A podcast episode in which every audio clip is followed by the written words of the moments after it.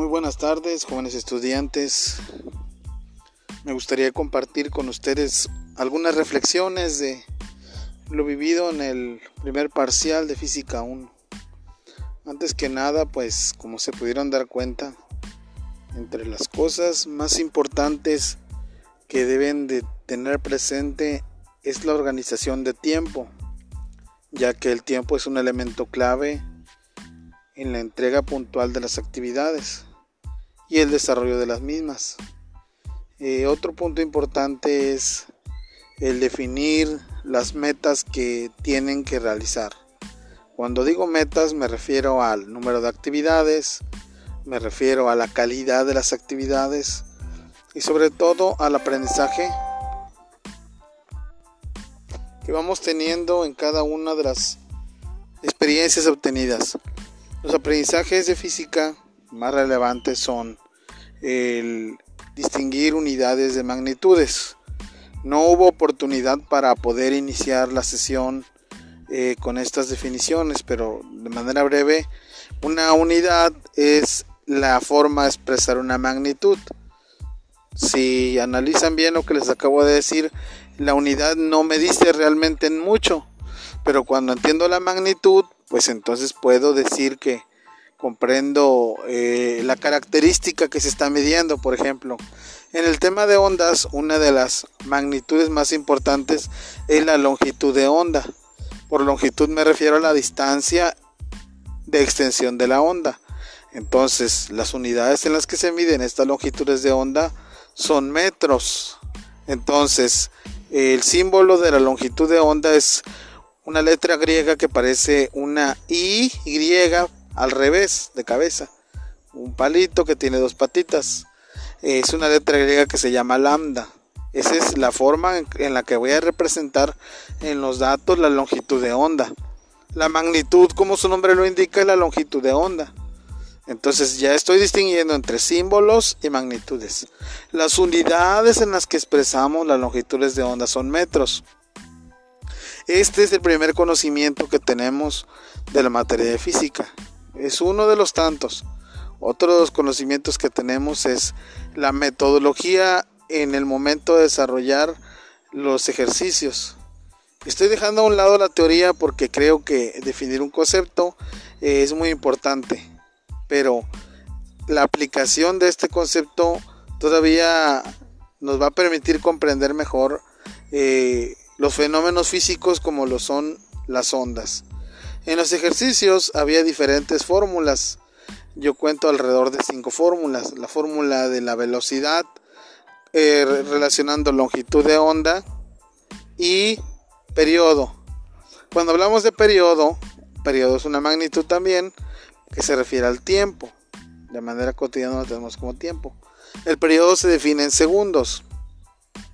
Entonces, cuando nosotros eh, combinamos estas dos variables, estas dos magnitudes, metros con segundos, obtenemos una magnitud nueva que se llama velocidad. Por lo tanto, la velocidad se mide en metros por segundo. Entonces, tengo con lo que acabo de mencionar dos variables o tres variables bien definidas. La velocidad en metros por segundo, el periodo en segundos y la longitud de onda en metros. Entonces, esta comprensión de esto que acabo de mencionar, pues ya no es tan superficial o tan poco profunda que, no me dé a entender. Cuando yo estoy hablando de las ondas, hablo que las ondas tienen un periodo, o sea, una duración, hablo que las ondas tienen una longitud, una distancia, y puedo decir que las ondas también tienen una velocidad. Entonces, como disertación o como explicación, estoy comprendiendo que las ondas se asocian con el movimiento que se desplazan a través de un medio. El medio puede ser un hilo, puede ser la cuerda de una guitarra, puede ser eh, cualquier este elemento material como el concreto, como el metal. Por eso existen eh, diferentes instrumentos musicales que tienen diferentes timbres. El timbre es otro principio.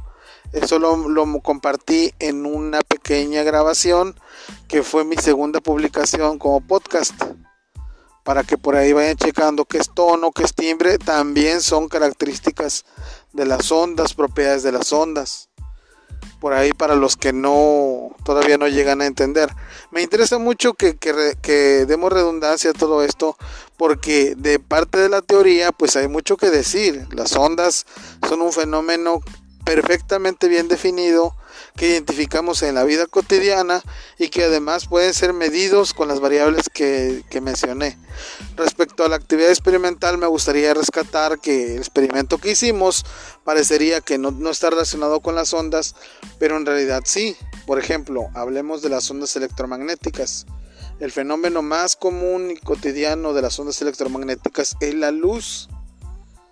La luz eh, es una manifestación de la energía eh, de una manera bastante especial o particular porque en un principio no había respuesta de qué era. Actualmente entendemos que como ondas eh, electromagnéticas, estas tienen diferentes características como que se desplazan sin un medio material. Las ondas mecánicas necesitan un medio material, pero las ondas electromagnéticas no. En el experimento, ustedes tenían que identificar los elementos más importantes como eran la pantalla, en donde se proyectaba la imagen, la lente, que era el medio a través del cual había un cambio de densidad, esa es la palabra correcta, entre el vidrio y el aire. Los rayos de luz, algunos compañeros mencionaron eso, pero no, no lo supieron abordar bien, no supieron aterrizar bien el tema. Los rayos de luz que son en línea recta entran a través de la lente, se cruzan formando una especie de X y vuelven a, proyectar sobre la pantallita en forma invertida. A este fenómeno le llamamos refracción. Y para la refracción hay unas leyes, por ejemplo la ley de Snell. Algunos compañeros se dieron a la tarea de investigar profundamente esos fenómenos y en su marco teórico pudieron identificar muy bien las variables muy bien los principios físicos que le dan sentido al experimento que hicimos. Plantearon algunos compañeros muy bien sus hipótesis. Las hipótesis, decíamos, eran todas aquellas ideas de que iba a suceder. Por ejemplo, una hipótesis es, obtendré una imagen invertida en la pantalla mediante la proyección apropiada de un objeto a una distancia definida eh, con buena iluminación. O sea, todas las variables que ustedes pudieran detectar. Las magnitudes que estuvieron presentes en el fenómeno eran la distancia en metros, era la cantidad de luz. La luz también tiene una medición, una unidad de iluminación y de energía. Esto tendrían que haberlo investigado y más o menos este, especular qué grado de luz tenían tal vez pero los, que, los elementos más importantes eran la distancia entre la lente y la pantalla, llamado distancia focal. Si esto no fue bien este, definido, pues por consecuencia tenían un, una proyección deficiente, muy borrosa, eh, pero aún así salía invertida por la ley que acabo de mencionar. Entonces, cuando no se realiza una buena investigación de sustento para hacer algo, el experimento que fuera, si en química les mencionaba tal vez alguna vez mezclaron jugo de limón con carbonato, se dieron cuenta que salía espuma, pero no les iban a poner una calificación aprobatoria porque su combinación tuviera espuma, sino porque dieron una explicación adecuada al fenómeno, utilizando los términos de acuerdo a la materia y utilizando los principios que rigen esos fenómenos, porque al ser fenómenos naturales podemos darnos cuenta de que estos se pueden repetir una y otra vez y pueden ser medibles en las condiciones o en la medida en que nuestros recursos puedan este, acceder a ellos. Por ejemplo, si hubiera sido un experimento el que nosotros hicimos de sonido, hubiéramos recorrido, recurrido perdón, a un medidor de sonido eh, que se puede descargar fácilmente como una aplicación en un celular. Pero entonces a lo mejor ustedes hubieran dicho, pero esto que tiene de chiste, ¿no? El maestro me puso a medir el sonido de una guitarra, medir el sonido de una trompeta, medir el sonido del camión de la basura. Y no estoy aprendiendo nada y no estoy haciendo nada nuevo y no hay aprendizaje como tal. Claro que sí, que compararán eh, las características del sonido, incluso que pudieran determinar la longitud de onda, pudieran determinar la amplitud, muchas variables que están relacionadas con las ondas. Pero la elección para poder abarcar todo lo que fue el tema, pues fue luz. En el primer archivo que les envié ahí venían todas las definiciones necesarias para poder elaborar un marco teórico y que su proyecto escrito, su reporte de experimento, cubriera con todas las características. Eh, es difícil eh, desde su perspectiva tal vez recurrir al método científico y a lo mejor les parece exagerado que a pesar de que sí lo hicieron y lograron eh, realizar los experimentos como docente les dijera sabes que te faltó esto te faltó lo otro y en algunos puntos no reconociera tanto lo que sí lograron pero en el método científico cuando uno de los pasos no está correctamente diseñado o ejecutado el método pues no tiene validez. Tienes que volver a, empezar, tienes que volver a regenerarlo para que tengas el mayor control posible, porque lo que tú estás haciendo es descubrir una verdad. Y si hay elementos que tú desconoces, que cambiaron o que están mal estructurados, pues esta verdad no va a tener validez. Por esa razón, eh, ciencias experimentales es muy diferente de otras ciencias. Tal vez, por ejemplo, se parece mucho a matemáticas a la hora de resolver ejercicios. Si un número o un signo eh, fueron omitidos o están incorrectos, eh, a partir de ahí el procedimiento es totalmente incorrecto. No van a obtener un resultado positivo ni pueden argumentar la aplicación correcta de un método si uno de los pasos carece de los elementos necesarios de valor de verdad. O sea, estos eh, resultados o estos lo que obtengan de ahí va a ser confuso, no va a tener una validez. Entonces, esas son las características de la ciencia. En un principio yo les mencionaba que la ciencia eh, tiene ciertos elementos y tiene una función o impacta de gran manera nuestra vida cotidiana. Muchas de las cosas que nosotros utilizamos, por ejemplo, el dispositivo móvil, eh, llámese tablet, llámese celular tienen su fundamento en principios físicos, en principios químicos, y si estos no son elaborados de acuerdo al método que inicialmente propone la persona que lo diseña, el fabricante, eh, van a estar defectuosos y al estar defectuosos hablamos de que tienen un funcionamiento no idóneo en cuanto al tiempo que pueden durar o en cuanto a las funciones que pueden tener. A lo que me refiero es a que digamos que como no están normados, no están diseñados de acuerdo al método, eh, tarde o temprano van a realizar mal sus funciones o su tiempo de vida va a ser muy bajo. Es, eso mismo es lo que quisiera que, llegaran a entender, el impacto de la tecnología y la ciencia en la vida cotidiana. Cuando nosotros consumimos productos eh, que le llamamos eh, de poca calidad, de importación, eh, productos piratas, podemos decirlo así. Estos productos son elaborados de alguna manera equivocada, en el sentido de que en los pasos de la elaboración se omiten cosas o los materiales que se usan son de baja calidad y por eso su duración o su tiempo de vida es un poco o sus funcionamientos varían. Eso mismo es, es lo que pasa en la ciencia cuando no se hace bien un paso y en algunos casos del trabajo que les que ustedes me compartieron detecté muchas omisiones detecté que no se daban la tarea de leer bien ustedes deben de tratar de, fortalecer las cosas que son importantes en su educación muy independiente el área a la que ustedes quieran llegar llámese humanidades en el sentido de pedagogía eh, derecho, llámese administración, eh, contabilidad o administración de empresas, o el área técnica que me compete a mí, que es experimentales, física, matemáticas para carreras como ingeniería.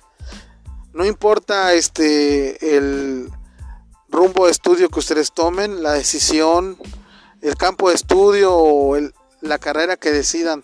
Creo que si las autoridades que diseñan los programas de estudio de preparatoria decidieron que química y física forman parte del currículum que ustedes deben de llevar, entonces eh, es porque los conocimientos que te brindan estas materias pues te van a ayudar a ser más disciplinado, a comprender mejor la naturaleza que te rodea, los fenómenos naturales, o a organizar mejor la información para que tú puedas argumentar con elementos materiales, elementos válidos, evidencia científica, eh, verdades, y puedas conducirte de esa manera como ciudadano, como profesionista, en el entendimiento con otros seres humanos, en normas sociales o en el ámbito social o en el área técnica para que puedas dar explicación a muchas cosas.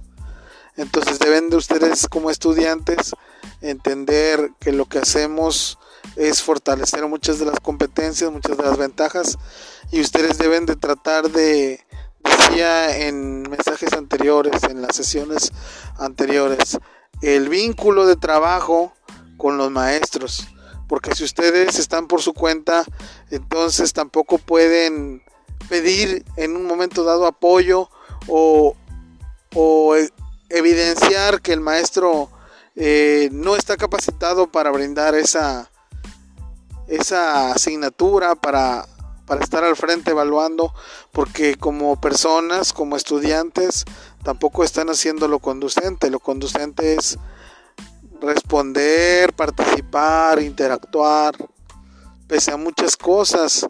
Eh, por la edad y por, muchas situaciones que viven, se enfrentan a, un mundo en donde si ustedes no trabajan en equipo, no tienen una buena comunicación, seguramente será muy complicado eh, pues resolver los problemas que, que tengan que afrontar, los retos.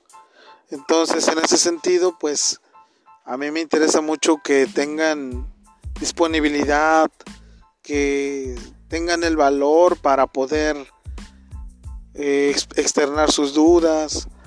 Eh, muchas veces nosotros, por la formación que tuvimos, que fue muy rígida, eh, parece que no los entendemos o parece que no comprendemos sus necesidades, pero pues de mi parte yo tengo la intención de brindarles todo el conocimiento que tengo, no nada más en la área de física, si tienen dudas en informática, en estructurar una fórmula, por ejemplo en Word, utilizando el editor de ecuaciones, en entender sobre la importancia de la ortografía.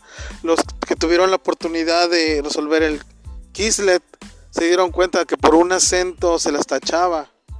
Eh, si quieren aprender acerca de plataformas virtuales, si quieren aprender acerca de simuladores, si quieren desarrollar experimentos, eh, todo aquello que requieran de mi parte, pues cuentan conmigo.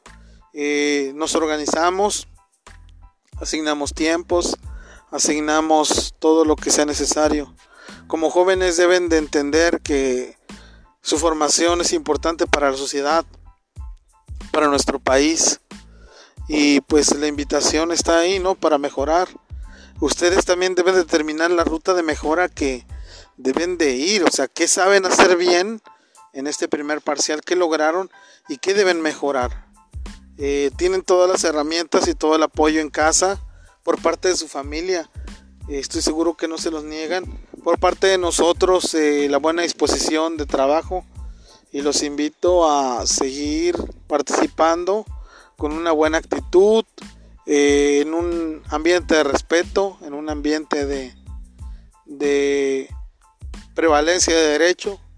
Como se les había dicho antes, la educación es un derecho que ustedes este, están ejerciendo a través de la Secretaría de Educación Pública y que ustedes por diferentes motivos no tengan esa oportunidad, pues es un daño a la sociedad. Entonces yo quisiera que, que lo entendieran, que maduraran, que nos pidieran apoyo y sobre todo eh, que se den cuenta que los beneficios de toda esta formación impactan directamente en ustedes. Entonces no me queda más que agradecerles a los que han estado trabajando bien, invitar a los alumnos que les hace falta mejorar y tratar de trabajar en equipo. Eh, vamos a seguir trabajando de la misma manera. Me interesa mucho que se acerquen y pregunten dudas. Traten de no tener miedo, traten de hacer equipo, como decía con el maestro entre ustedes, y de ser muy honestos. Les agradezco la atención y estoy para apoyarlos. Un saludo.